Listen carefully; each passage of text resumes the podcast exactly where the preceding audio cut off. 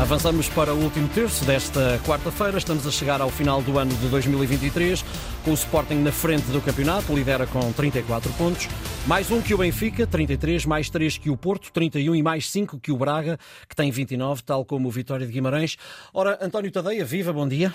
Olá, bom dia, Ricardo. Ora, começamos a olhar para a reabertura do mercado em janeiro. É uma altura em que os treinadores ficam particularmente instáveis, porque o entra e sai eh, é sempre, traz sempre alguma instabilidade às equipas. Não é assim, não é assim tanto na segunda fase como na primeira ali em, em, em julho.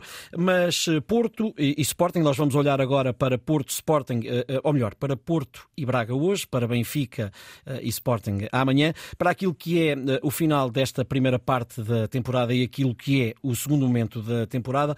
Eu pergunto-te, António, se entendes que uh, o Porto e o Braga devem ir ao mercado para atacar a segunda metade da temporada e, se sim, para uh, que posições? Eu propunha-te que começássemos pelo Porto, Verón vai para o Brasil, há indicações que Nico Gonzalez pode avançar para, para o Girona. Depois, há muitas dúvidas em torno de Carmo, relegado para a equipa B, de Zaidu, de Martínez, enfim.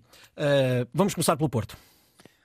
Vamos, olha, hum, eu acho que identificaste bem a questão quando, quando falaste muito na instabilidade, porque no caso dos nossos clubes, a maior parte dessa instabilidade tem que ver com, um, com os jogadores que saem e não tanto com os jogadores que entram, não é? Portanto, eu acho que. E esse não é o caso, curiosamente, nem no Sporting Clube Braga, nem no Futebol do Porto. No caso do Braga, porque. Uh, não há assim nenhum jogador que seja um daqueles uh, uh, pitéus de mercado que esteja a chamar a atenção das, das grandes ligas. Eh, enfim, o jogador mais em destaque eh, do plantel do Braga neste campeonato tem sido o Álvaro Jaló, a par se calhar do Ricardo Horta, mas não me parece ainda assim, o Álvaro Jaló ainda por cima é espanhol, que em Espanha haja muita gente a tomar muita atenção ao, ao Jaló.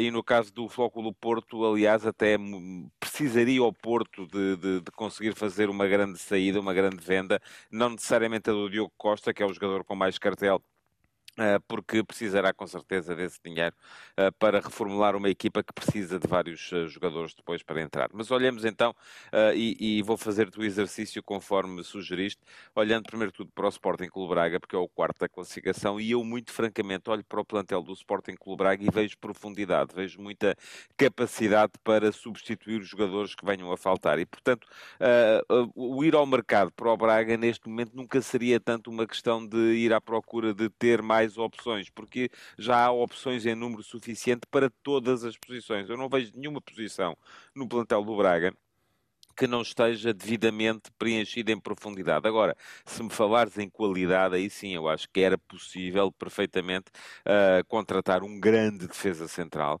uh, porque eu acho que é aí que o Braga tem, uh, precisa de um. O José Fonte, enfim, pela idade que tem, pela forma como fica exposto sempre que a equipa joga com o bloco mais subido, porque já não é um jogador rápido, nunca terá sido, mas agora ainda é menos, sempre foi um central muito mais talhado para jogar com bloco baixo não é, não consegue ser esse, esse jogador. Eu acho que o Niakate, tendo uma, uma estabilidade emocional ao lado, podia crescer bastante e, portanto, acho que falta ali, de facto, um grande defesa central. Já para não falar da questão do guarda-redes, que acho que o Mateus não tem estado ao nível a que nos vinha habituando nas últimas épocas, nesta temporada.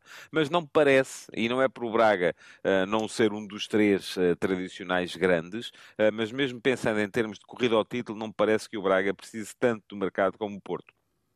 Uh, e não é também por estar em quarto e o Porto estar em terceiro. Olhamos para a equipa do Porto e, e, e eu acho que falta muita coisa. Uh, a começar e enfim, nós não estamos nos treinos, não sabemos o que é que os jogadores rendem, não sabemos como é que os jogadores uh, convencem o treinador a ser utilizados, mas eu vejo tanto talento fora da equipa, a começar no Francisco Conceição, a continuar no Ivan Raime, até se quisermos ser um bocadinho mais uh, uh, radicais, o próprio Gonçalo Borges podia ser um jogador a ser chamado para dar à equipa uma, uma tonalidade diferente, uma tonalidade mais criativa e esses jogadores não têm sido assim tanto utilizados. Agora, olha-se depois para o 11 base e percebem-se as carências, não é? A linha defensiva, com exceção eventualmente do lado direito, toda ela precisava de ser trocada. Portanto, o Porto logo aqui à partida, um, o Pep, sendo um extraordinário jogador, já tem 40 anos, vai fazer 41, não é um jogador com o qual se possa contar de 3 em 3 dias, por questões físicas. Não há um segundo defesa central de nível para jogar ao lado do Pep. Todos os outros parecem curtos para as aspirações do Flóculo do Porto os dois laterais esquerdos, idem aspas, uh, ainda assim, mais rápido o Zaidu, com um bocadinho mais de classe o Wendel, uh, mas o Wendel também com uma carga de lesões uh, difícil de, de justificar.